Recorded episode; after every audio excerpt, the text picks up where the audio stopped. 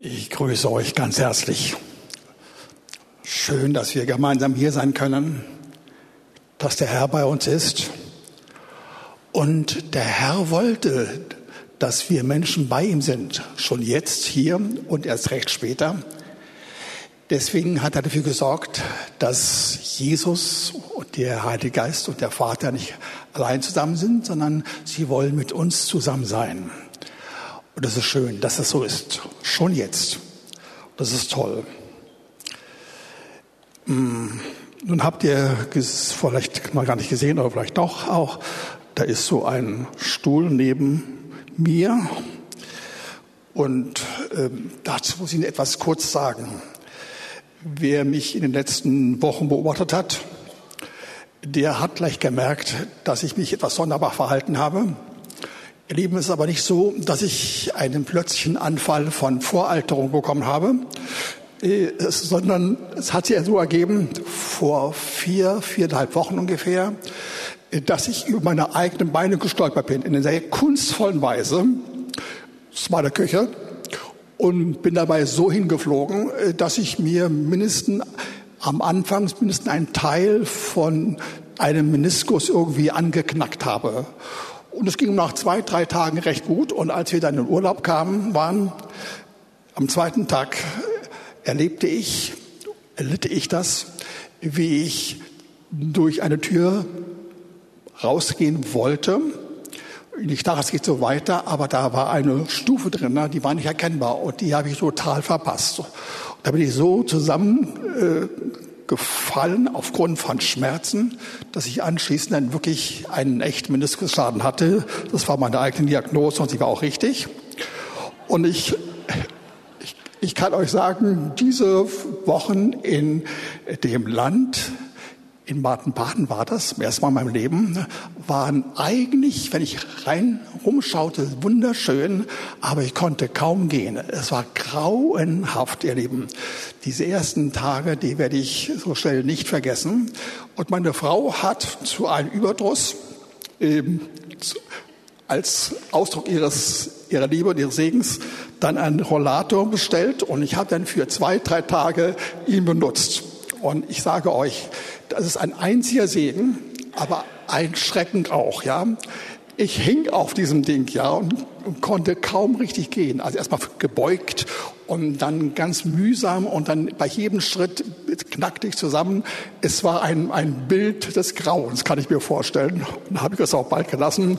Der Herr in seiner Liebe hat es dann ziemlich schnell besser werden lassen.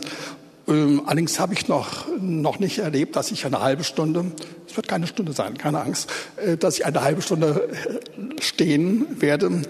Okay, wollen wir mal sehen, wie es wird. Ich möchte euch das Thema der Predigt nennen, in allen Situationen nur das Gute wollen und vollbringen.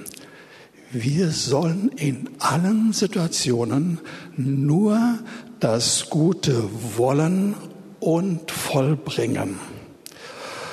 Und das steht in Philippa 2, die Verse 12 bis 15. Darum, meine Geliebten, ihr auch, ihr seid Geliebte vom Herrn und von mir und untereinander wie ihr alle Zeit gehorsam gewesen seid, nicht allein in meiner Gegenwart, sondern jetzt noch viel mehr in meiner Abwesenheit, verwirklicht eure Rettung mit Furcht und Zittern. Darum wird es heute gehen. Aber keine Angst, ich werde das entzaubern. Ich werde das Wort Furcht und Zittern entzaubern. Wenn ihr es richtig versteht, wird es ab jetzt ein, ein wunderbarer Segen sein, ein Einfluss hinein in sehr viel Gutes. Denn Gott ist es, der in euch sowohl das Wollen als auch das Vollbringen wirkt nach seinem Wohlgefallen. Ihr Lieben, die Philipper müssen insgesamt irgendwie recht gut drauf gewesen sein. Und wenn man das Wort an die Philippa genau untersucht im Vergleich zu den anderen, dann war es wohl doch der, der schönste und sanfteste und freudevollste Psalm oder Brief in diesem Fall äh, von Paulus. Und eine bestimmte Äußerung von ihm beweist, dass sie alle Zeit gehorsam gewesen sein müssen, und zwar nicht nur in seiner Anwesenheit, sondern auch seiner Abwesenheit. In den Beispielen, dass, dass sie besonders treu waren und verlässlich und gerne bereit waren, Opfer zu bringen. Ich will mal ganz schnell ein, zwei Verse, Philippa 4, 14 bis 16 euch vorlesen.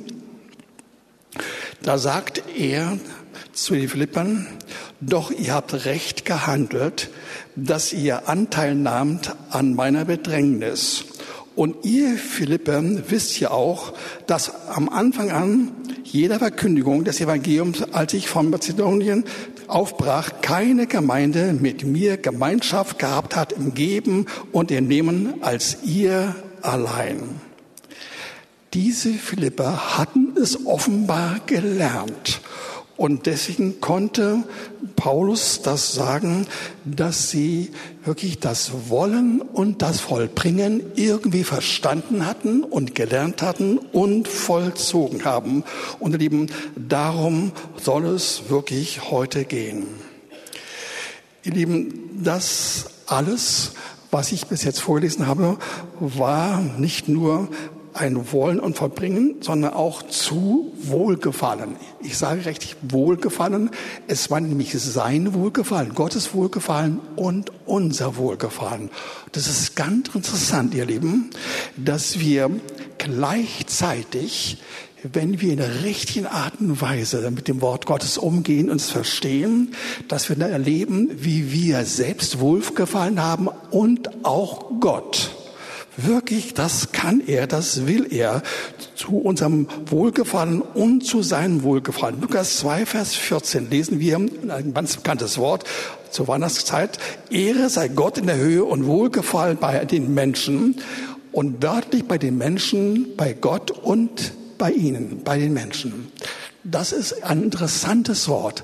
Und der Herr hat dafür gesorgt, dass Lust und Freude und Wohlgefallen nicht nur auf seiner Seite gegeben ist, sondern auch bei uns allen.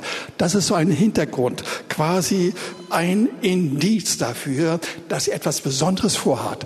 Und davon will ich heute reden. Ich will davon sprechen, dass wir gemeinsam und gleichsinnig Gott im Himmel mit seiner Herrlichkeit und wir schon hier auf Erden, dass wir gemeinsam irgendwie dasselbe Wohlgefallen erleben sollen, mit dem Ergebnis, ihr Lieben, dass wir tatsächlich, hört das, hört das, versteht, fangt an zu staunen und nachzudenken, dass wir das Wollen und das Vollbringen erleben können was eine schöne, eine starke, eine fast ungeheuerliche Aussage ist, ein Aspekt, den wir jetzt weiter verfolgen wollen.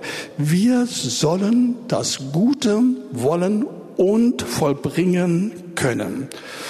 Und ihr Lieben, es gibt mehrere Schriftstellen darüber, die davon handeln. Die habe ich mir alle aufgeschrieben, aber nicht heute. Die Zeit lässt das nicht zu.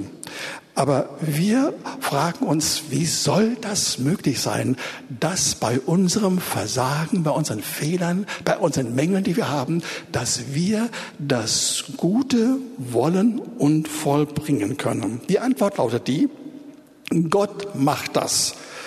Wir müssen es nur wollen, quasi indem wir es von ihm übernehmen. Klingt sehr einfach? Und ist auch so gemeint. Aber man fragt sich, wie soll das geschehen?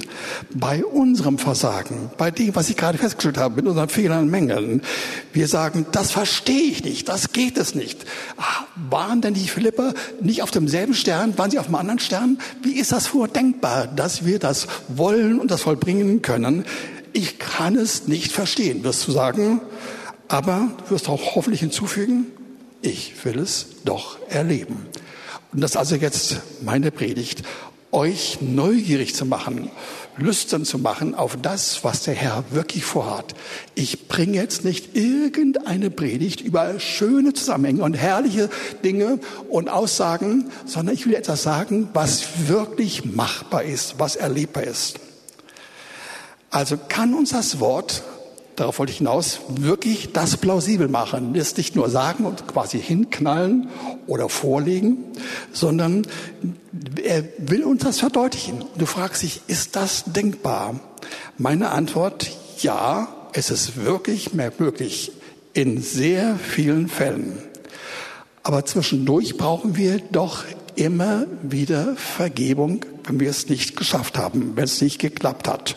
Und die gibt der Herr sehr, sehr gerne, vor allen Dingen, wenn er sieht, dass wir wirklich gemäß seinem Wort in diese Richtung gehen wollen, dass wir weiterkommen wollen.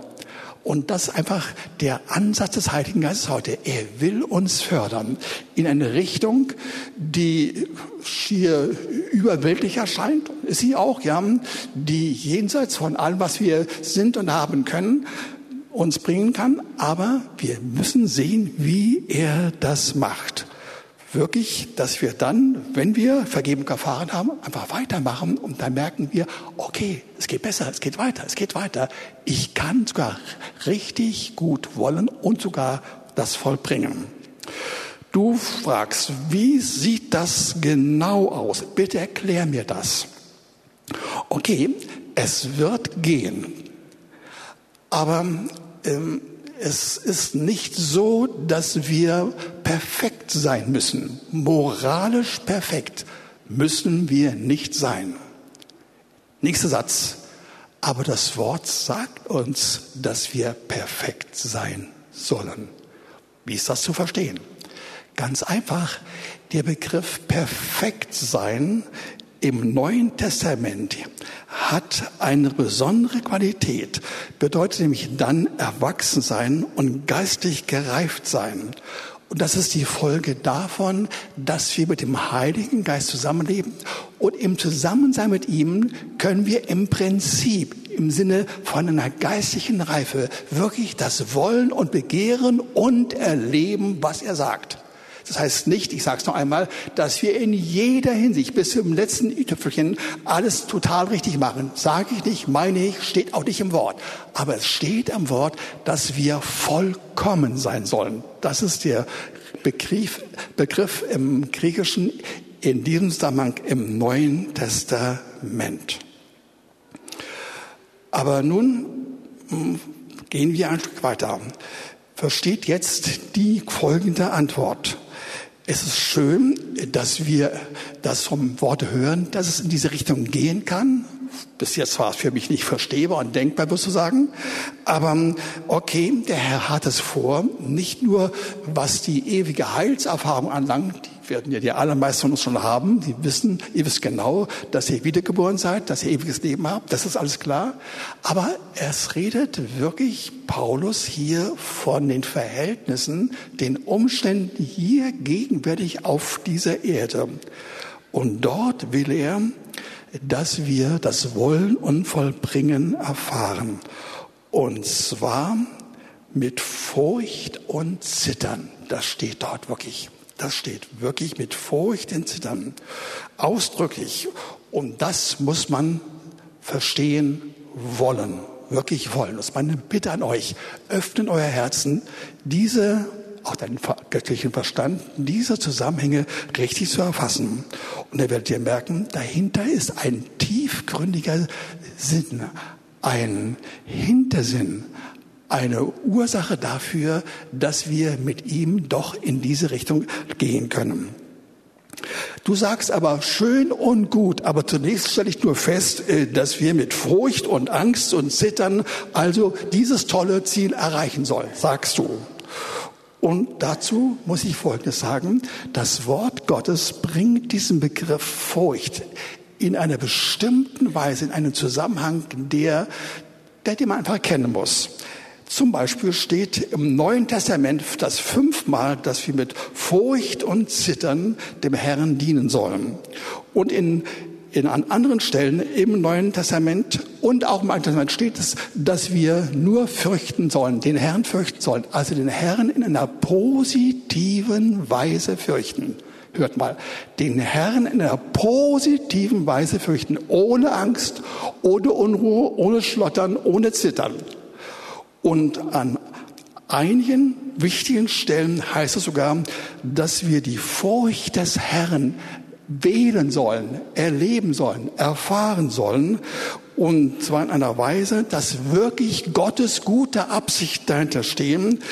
Und zwar in einer Weise, mit einer Herleitung, die verwunderlich ist. Aber wir haben es ja gerade gelesen, dass wir mit Furcht und Zittern, ich will es nochmal, euch dieses Wort vorlesen. wirkt eure Rettung mit Furcht und Zittern, denn Gott ist es, der in euch sowohl das Wollen wie das Vollbringen bringt. Also hier steht es tatsächlich, dieses Wollen und Vollbringen hat in einer bizarren Weise kaum verstehbar diesen Hintergrund, den ich noch gleich erklären werde, äh, dass wir dann trotz äh, dieser fürchterlichen Benennung, dass wir denn am Ende wirklich in diese Richtung gelangen. Und wir werden erfahren, wenn wir mit dem Herrn das Denkerische bewältigen können, dass es sinnvoll ist und dass es klar ist. Die Furcht des Herrn ist zusammen mit dem Geist der Weisheit. Beides sind Formen vom Geist Gottes, sind ein Teil vom Heiligen Geist.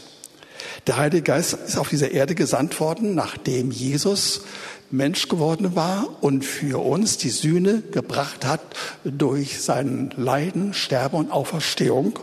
Und das Resultat von dem hat er dann uns gegeben. Ab jetzt haben wir Gnade, Vergebung, ewiges Leben. Aber dann hat er obendrein, zehn Tage nachdem er gen Himmel gefahren ist, noch den Heiligen Geist gesandt. Und nun meine Frage, was macht der Heilige Geist? Was macht er? Welche Aufgaben hat er? Der Heilige Geist ist dazu da, dass er auf dieser Erde uns Freude bereitet und die Furcht des Herrn und Weisheit und Kraft und Lebendigkeit und Wunder und Zeichen, damit sollen wir leben. Und das soll unsere Umwelt erkennen. Die sollen dabei sehen, dass durch den Geist Gottes geschieht, dass das dann die Menschen neugierig macht, das auch erleben zu wollen. Indem sie das bei uns sehen, mit unserem ungewöhnlichen Verhalten, unter anderem auch dem, dass sie bestimmte Dinge nicht das machen, was sie anderen machen, dass wir korrekt sind und nicht mit Anstrengung und Anspannung, sondern mit Freude und mit Gelassenheit. Das sollen sie sehen. Sie sollen sehen, dass es uns gut geht, dass wir Freude haben, dass wir Wunder erleben, dass wir Zeichen Gottes erleben. All das sollen wir erleben. Mit einem Wort. Der Heilige Geist ist dazu da, dass wir nach der Bekehrung, wirklich nach der Bekehrung, nachdem wir jetzt angenommen haben, dass wir ihn erleben zu allen möglichen möglichen Dingen in unserem Denken, in unseren Absichten, in unserem Tun, in unserem Handeln hin in die, diese weltlich, weltliche Umstände hinein, dass wir wirklich dadurch die Kraft Gottes beweisen können und seine Fähigkeiten sehen können.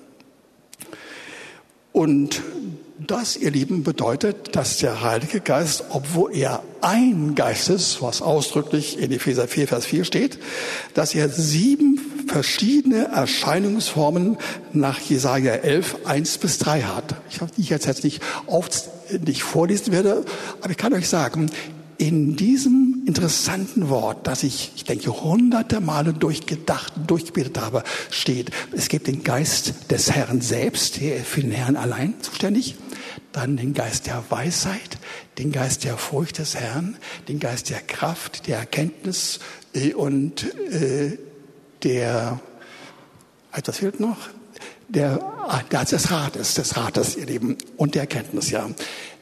Und das ist aber nicht alles. Im Worte Gottes finden wir an anderen Stellen, etwa im Neuen Testament, an die 20 Mal unterschiedliche Beschreibungen, etwa in der Offenbarung Jakobus 3 und dann erst recht viele Beschreibungen im Buche Salomos.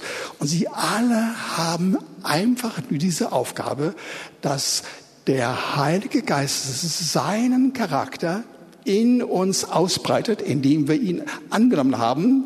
Deswegen wurde der Heilige Geist gesandt auf diese Erde und er wird dann wirksam, wer wir ihn angenommen haben und wir ständig mit ihm Beziehung haben. Und indem wir mit ihm Beziehung haben, ihr erleben wir die Charakterzüge und Eigenschaften in unserem Wesen, Denken, Handeln und Reagieren. Das ist entscheidend dabei. Und nun wollen wir sehen, wie es weitergeht, ihr Lieben. Wir sollen wirklich all das, was der Herr uns an Segen verheißen hat und uns zumutet, sollen wir nicht aus den eigenen Kräften herleiten, nicht selbst machen wollen, sondern das ist nur die richtige Ausstattung mit dem richtigen Durchblick für Weisheit, Erkenntnis, Kraft, Liebe, Sanftmut und alles andere, was das äh, Charaktergeschehen und die Charakterbreite des Heiligen Geistes beinhaltet. Eine kurze Auflistung, wie das aussieht. Die Hauptdefinition finden wir im Psalm 34. Ich schlage es mal kurz auf.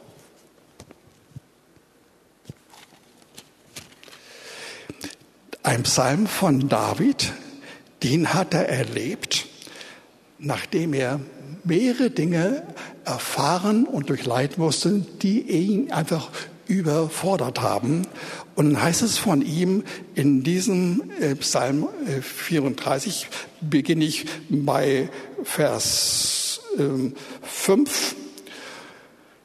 Als ich den Herrn suchte, antwortete er mir und rettete mich aus allen meinen Ängsten. Die auf ihn blicken, werden strahlen und ihre Angesicht wird nicht beschämt werden. Als dieser Elende rief, hörte der Herr und half mir aus allen meinen Nöten.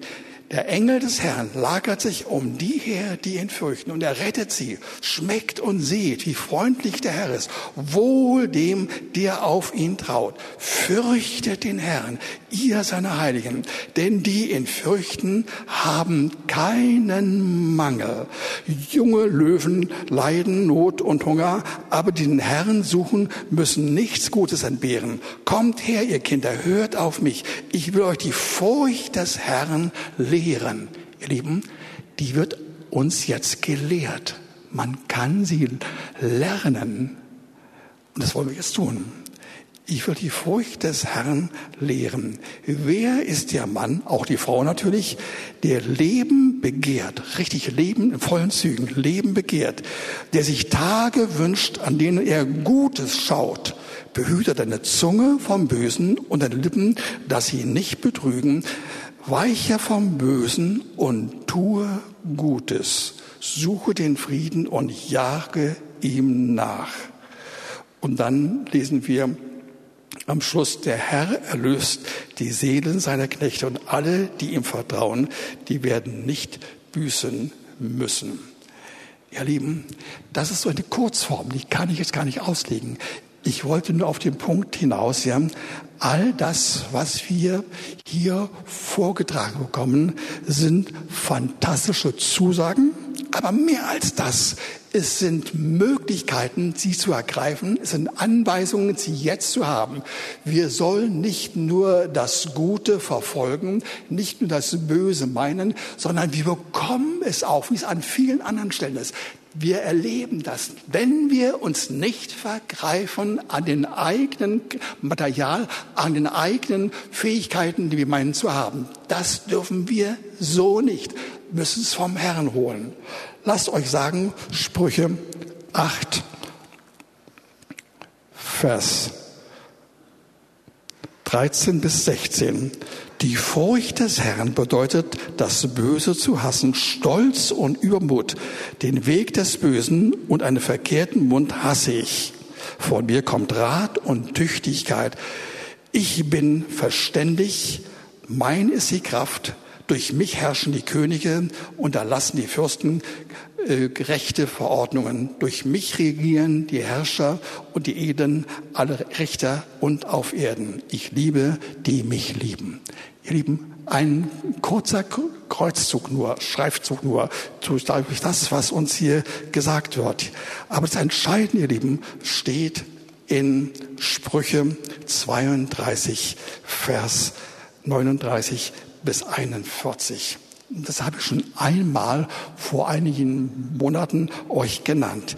Dort lesen wir, über uns. Und sie sollen mein Volk sein und ich will ihr Gott sein und ich will ihnen ein Herz und einen Wandel geben, dass sie mich alle Zeit fürchten, da haben wir es wieder, ihnen selbst zum Besten und ihren Kindern nach ihnen. Der Herr gibt uns seinen Wandel und sein Herz. Das ist nicht unser Wandel, nicht unser Herz. Wir sollen von ihm das holen. Das ist der Punkt, auf den ich zusteuere. Wir sollen das uns nicht irgendwie abbringen und bemühen und anstrengen. Das bringt es nicht. Wir müssen einen ganz anderen Weg wählen. Der Herr will, dass wir seinen Wandel erfahren und das auch bei unseren Kindern und das zu unserem allerbesten. Und ich will einen ewigen Bund mit ihnen schließen, dass ich nicht von ihnen ablassen werde, ihnen wohl zu tun. Und ich werde die Furcht vor mir in ihr Herz geben, dass sie mich nicht mehr, nicht mehr von mir abweichen. Und damit ich über sie mich freuen kann, ihnen wohl zu tun und ich werde sie einpflanzen in dieses Land mit Wahrheit, mit ganzem Herzen und mit meiner ganzen Seele. Das ist fast ein Schwur. Gott selbst, der, der legt sich fest in einer schwurhaften Deutlichkeit ich, das ist die Wahrheit, die kommt von mir. Und ich mache es von meinem Herzen und meiner Seele. Und er sagt zweimal, ich will euch Gutes tun. Ich will euch Gutes tun. Das ist so die Entsprechung zu dem, was wir gerade gehört haben, dass wir Gutes tun sollen. Und an vielen anderen Stellen, die ich jetzt gar nicht aufzählen kann, steht immer dasselbe. Wir sollen durch den Herrn, eigentlich durch den Heiligen Geist Gutes tun. Und das ist sein Programm. Ihr Lieben, in Jakobus 3, 13, 17 bis 18, werde ich auch nicht vorlesen, erleben wir, wie die Furcht des Herrn mit Weisheit gemeinsam viele Aspekte unseres Daseins beschreibt und wie wir in, in mancher Hinsicht Dinge erfahren können, die sonst unmöglich sind. Vor allen Dingen, was die verschiedensten Formen von Weisheit anlangt. Und darüber hinaus finden wir im Psalm 37, die Verse 4 bis 7, finden wir ein Angebot, und es ist wirklich ein Angebot, ja, das auf unserer Seite, wenn wir mit der Furcht des Herrn und mit Weisheit operieren, dass wir auf unserer Seite nicht geknechtet werden, nicht überstrapaziert werden und uns abmühen, sondern dass es mit Lust und Freude verbunden ist. Und das ist so genial, ihr Lieben. Das muss göttlicher Herkunft sein, wenn der Herr das sagt. Und was er sagt, ist Folgendes. Habe deine Lust am Herrn, so wird er, wirklich er, er dir geben, was dein Herz begehrt. Befiehl, übergib dem Herrn deinen Weg, deine Planung, deine Vorgehensweise, das, was wir vor Augen haben. Übergib es gleich von Anfang dem Herrn und vertraue ihm und er wird es vollbringen. Da haben wir es erneut. Er wird es vollbringen. Das ist gewaltig. Das ist genial. Wir müssen so stehen und sagen, Herr, das will ich, das will ich unbedingt. So wird deine Gerechtigkeit aufgehen wie das Licht und dein Licht wie am hellen Mittag. Zuerst also kommt die Lust für dich und dann gibt er dir das Vermögen, die Möglichkeit, die Fähigkeit, eh, das zu bekommen, was wir begehren. Er gibt es für uns. Erst die Lust. Er fängt erst mit der Lust an und dann mit dem, was wir brauchen. Völlig anders, als wir sonst denken. Erst müssen wir wissen, was wir brauchen, dann kriegt er Lust. Nein, er fängt mit Lust an und dann bekommen wir das, was wir brauchen und was wir begehren. Ihr Lieben, von diesem Psalm und von anderen Stellen lesen wir, vor allen Dingen auch Psalm 37, dass die Lust am Herrn zusammen mit dem, was er vorhat, mit unseren Absichten, die zur Gültigkeit zu bringen, sie gelingen zu lassen, dass wir es schaffen können. Von diesem Psalm sagt uns das Wort, uns, die wir Lüstlinge des Herrn sind, dass wir den Herrn harren, auf, seiner, auf ihn harren sollen, auf ihn warten sollen. Das heißt zwar das Gute warten, nicht was Böses kommt, was Neues gefordert wird, was wir jetzt noch machen müssen und was wir brauchen müssen. Nein, nein, wir sollen das Gute erwarten. Und da heißt es von ihm, dass wir dann das Land ererben. Unseren Lebenskreis wird er für uns bereitstellen. Wir müssen es nicht schaffen, sondern wir erben das. Und es sind die Sanftmütigen, heißt es dort. Alles im Psalm 37. Ja? Also ohne Streit und ohne Anstrengung, ohne Mühe. Die Sanftmütigen bekommen das. Ja? Und ähm, ihr Erbe wird sogar bestehen. Es wird nicht nur ge gegeben werden, sondern es wird bestehen. Und sie werden bewahrt werden und sie werden erhöht werden. Das alles tritt ein, wenn wir erfahren, dass Jesus ein ganz bestimmtes Programm hat. Er will auf dieser Erde dazu beitragen, durch den Geist Gottes in uns, dass der Auftrag möglich ist, dass wir in unserer Umgebung uns beweisen und bewähren können als Menschen, die übernatürliche Kräfte haben. Damit nicht angeben, nicht das propagieren, wir tun es einfach ganz entspannt, sehr demütig und erleben, es geht wirklich. Und damit wollen wir dann zu, wirklich verdeutlichen, ja, ihr sollt merken, das tue ich nicht, das sozusagen sollten wir unserer Umgebung sagen, ihr sollt merken, das kommt nicht aus meinen Kräften heraus, das macht der Herr durch seinen Geist bei mir. So einfach. Er gibt es, was wir begehren. Und nun die entscheidende Aussage. Was hat das alles damit zu tun, dass Gott diese Hilfe ausgesprochen mit dem Begriff Furcht des Herrn verbindet und vollzieht? Das haben wir nun mehrfach gehört. Aber die Frage ist doch nicht geklärt. Wie, wie ist der innere Zusammenhang, die innere Beweisführung? Wie macht er das? Und das müssen wir verstehen, damit wir es auf Dauer richtig erleben können und auch vollziehen können. Aber die Frage ist, wo ist die Logik? Die will ich verstehen. Und die genaue Begründung ist folgende. Hört zu. In den Augen Gottes ist die Weisheit dieser Welt Torheit sagt das Wort sehr deutlich, ich werde es auch gleich euch noch vorlegen, als ein Schriftwort. All das, was auf dieser Erde, was von uns kommt, nicht was Gott gegeben hat, sondern was von uns kommt, von unseren Gedanken, von unseren Eindrücken, von unseren Planungen, von unseren Wünschen, von unserer Genialität. All das, was von uns kommt, ist in Augen Gottes Torheit. Und Torheit ist das Gegenteil der Weisheit Gottes. Ihr Lieben, das muss man verstanden haben und das kann man verstehen aus dem Wort daraus. Es ist eine innere Logik, die dahin führt. Nämlich das, was auf dieser Erde als Weisheit angeboten wird, ist bezogen auf das, was der Herr uns gibt, ist fatal, führt nach unten, ist ohne echte Kraft, enthält keine Lösungswege, ist sehr irdisch und nicht ewig. Und deswegen, ihr Lieben, müssen wir bei allem, was wir vorhaben, wenn wir irgendetwas tun, wenn wir in den Tag hineingehen, wenn wir das planen wollen, wenn wir dies und jenes vorhaben, eine Reise machen wollen, immer auch, was immer sein mag, ja, deswegen müssen wir bei all dem, was wir tun, wirklich das meiden, was Ausdruck von weltlicher Planung, weltlicher Kraft, weltlichem Durchblick und weltlicher Weisheit ist. Das müssen wir meiden. Das ist zerstörerisch. Das ist voller Stolz und voller negativer Kräfte, beseelt davon.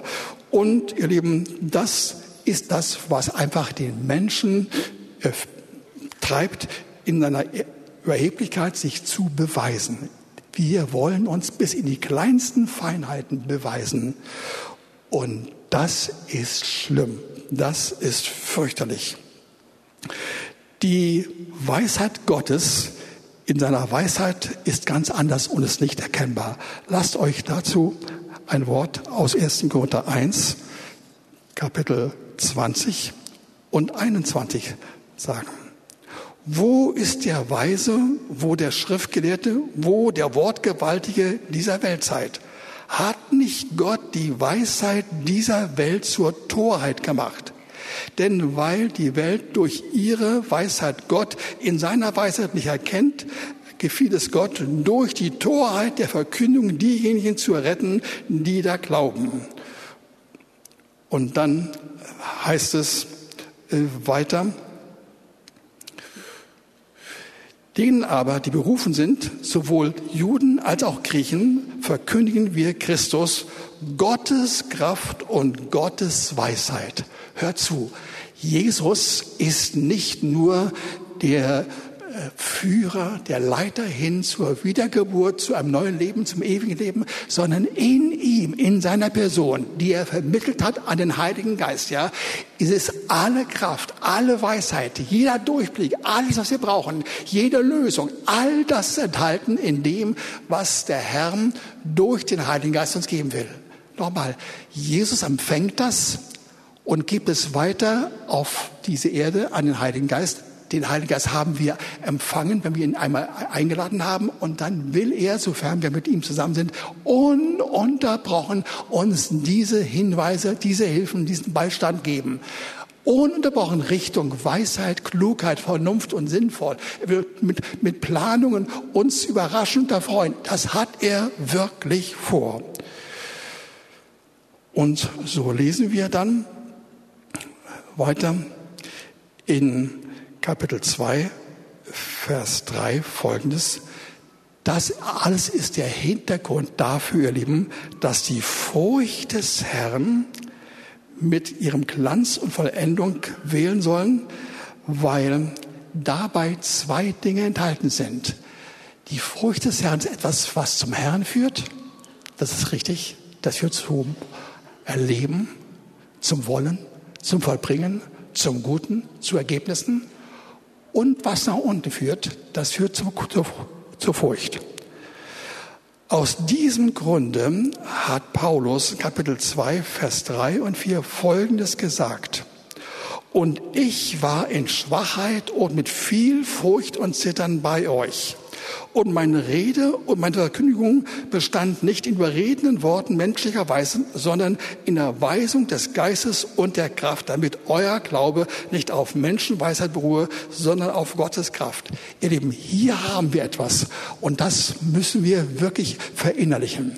Der Herr will uns sagen, alles, was wir brauchen, alles, was wir planen, jeder letzte Gedanke, den will ich euch vermitteln.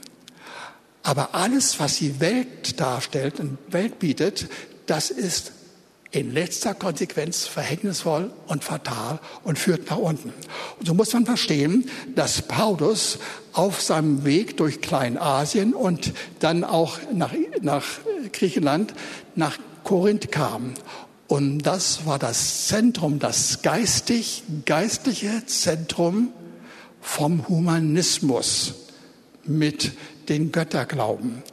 Und der Humanismus enthält die Kernaussage, alles, was wir brauchen, ist in uns selbst, in unserem eigenen Wesen vorhanden. Wir brauchen nichts anderes. Wir sind der Maßstab aller Dinge. Und der Herr sagt uns, das ist fatal. Bitte vergreift euch nicht an der Weisheit dieser Welt. Meidet sie, haltet euch fern von ihr.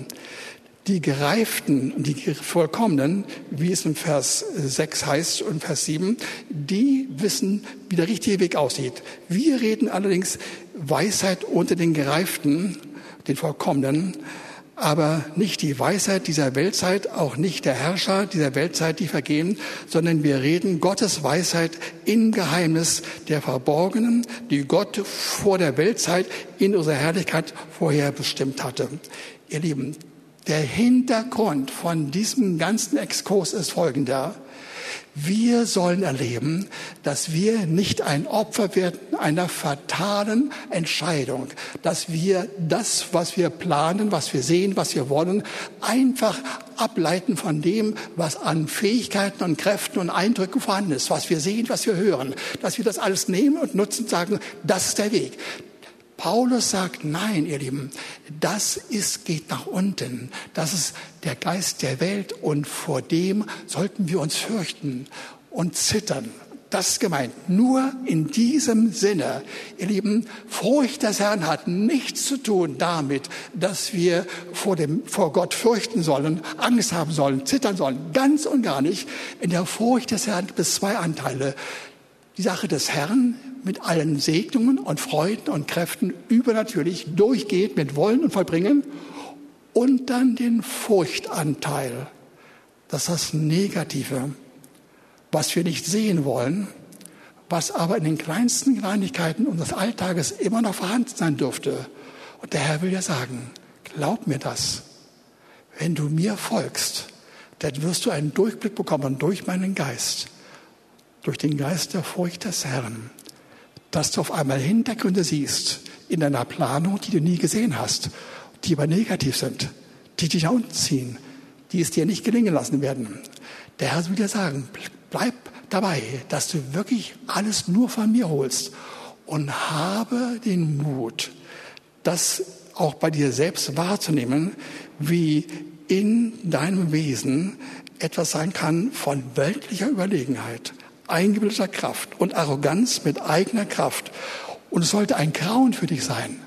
Du solltest vom Herrn her ab dem heutigen Tage diese göttliche Befähigung haben und auch erleben, dass du die verkehrten Angebote, das, was menschlicherweise in deinem Herzen deiner Person ist und was von draußen kommt, das beiseite tust, dich davor fürchtest im Sinne von ablehnen, meiden. Das ist arrogant, das führt nach unten. Und sag dem Herrn, ich will die Angebote von dir erwählen. Und dann kommen sie.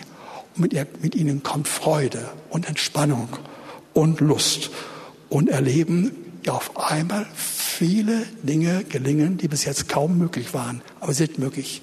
Erleben, das alles bringe ich, weil ich es erlebe. Die letzten Wochen in meinem Leben waren ungewöhnlich. Ich habe mehrfach das schon gesagt, aber ich kann es nicht anders. Ja, die letzten Wochen waren noch stärker als was ich davor erlebt habe, nachdem ich das kapiert habe. Ich sage Herr, ich will auf keinen Fall etwas Gutes mit verkehrten Motiven und Kräften vollziehen wollen. Auf keinen Fall. Herr, hilf mir. Und Herr, hilf mir, dass ich durchschaue, was mich verführen möchte. Ich will mich wirklich davor, dagegen wehren. Ich will eine innere Energie haben. Ich will Grauen haben davor. Ich will nur das, was von dir kommt, haben. Und erleben, was ist die Folge? Große Entspannung großer Frieden, große Freude, viel Verlangen, den Herrn zu erleben, immer wieder, immer mehr. Manchmal wundere ich mich über mich selbst und frage, wie ist das nur möglich? Ist das noch Wolfhard Magis? Ist es auch der Alte, den ich kenne? Aber eben, er ist es wirklich, ja. Aber in einer Form, die viel schöner ist als andere. Der Herr will uns erleben lassen, dass das Wollen und Vollbringen auf diesem sonderbaren Weg möglich ist. Könnt ihr dazu einen Amen sagen? Ah, ja, das war da stärker. Auch von dort links auch ein Amen. Ja, okay. Passt mal auf, ich habe einen Vorschlag. Ich werde jetzt beten, wie so immer am Ende der Predigt, aber nur mit zwei, drei Sätzen. Und dann werde ich schweigen. dann bitte ich euch, dass ihr anfangt zu reden. Und ich werde euch gleich bitten, wenn ihr könnten wollt, dass ihr nachher aufsteht, ja, und dass ihr anfangt zu reden, auszusprechen, das, was ihr nach diesem Wort, wenn es wahr ist, ein richtiges, ja, dass ihr nach diesem Wort vorgeht, dass ihr sagt, Herr, ich will das Gute von dir holen, es ist da und ich will wollen.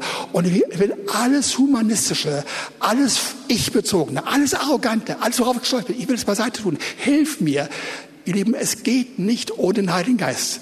Allein das, das Wünschen und Wollen, ich möchte das nicht mehr, bringt es nicht. Der Heilige Geist muss es machen. Wollen wir so vorgehen? Also ich bete und dann, wenn ich aufhöre, dann, wenn ihr wollt, steht auf und sagt, und zwar laut, in diesem Fall laut, nicht schreien, sondern nur hörbar für dich. Herr, ich will diesen Weg gehen. Das habe ich noch gar nicht gewusst. Unbedingt, das will ich erleben. Ich will deinen Segen erfahren für mich und für meine Familie und meine Umgebung. Amen. Seid ihr gespannt? Seid ihr gespannt? Ja? Okay, wir fangen an. Danke, Herr, dass dein Wort gilt dass du es wirklich willst, dass wir durch deinen Heiligen Geist, nicht durch unsere Kraft, nicht unser Vermögen, das Gute wollen und begehren und umsetzen. Danke dafür und das soll gelten. Ich spreche es aus. Ich will es im Glauben ergreifen und ich danke dir, dass du auch eine große Unlust mir gibst an die gegenüber den verborgenen Formen von Ich-Sucht, Selbstsucht, Selbstdarstellung und Hochmut. Danke dafür. Und jetzt, ihr Lieben, wir wollen, lasst uns aufstehen und aussprechen. Habt den Mut, das auszusprechen. Wirklich auch, sagt, das will ich, das will ich, ja, und so weiter. Halleluja. Einige Sekunden oder Minuten. Entscheidend, das ist sehr entscheidend, sehr entscheidend, ihr Lieben. Danke. Ich höre fast nichts. Halleluja. Ja. Seid ihr noch da? Ja, ja, okay. Halleluja. Halleluja. Danke, Herr. Danke, Herr. Halleluja. Ich glaube, ihr habt verstanden. Ihr seid ergriffen und deswegen wird er nicht reden, aber ich denke, ihr habt kapiert. Der Herr wird es euch weiter verdeutlichen und mit euch reden, zu euch reden, euch vermitteln, dass er das wirklich vorhat. Ja? Es ist fantastisch. Er will, dass sein Volk triumphiert mit seinen Kräften und nicht damit, dass wir es versuchen und dabei erlahmen und nicht schaffen. Danke dafür, dass du so gut bist. Wir sind ein Volk, dem es gelingen soll im Wollen und Vollbringen. Amen. Amen. Danke.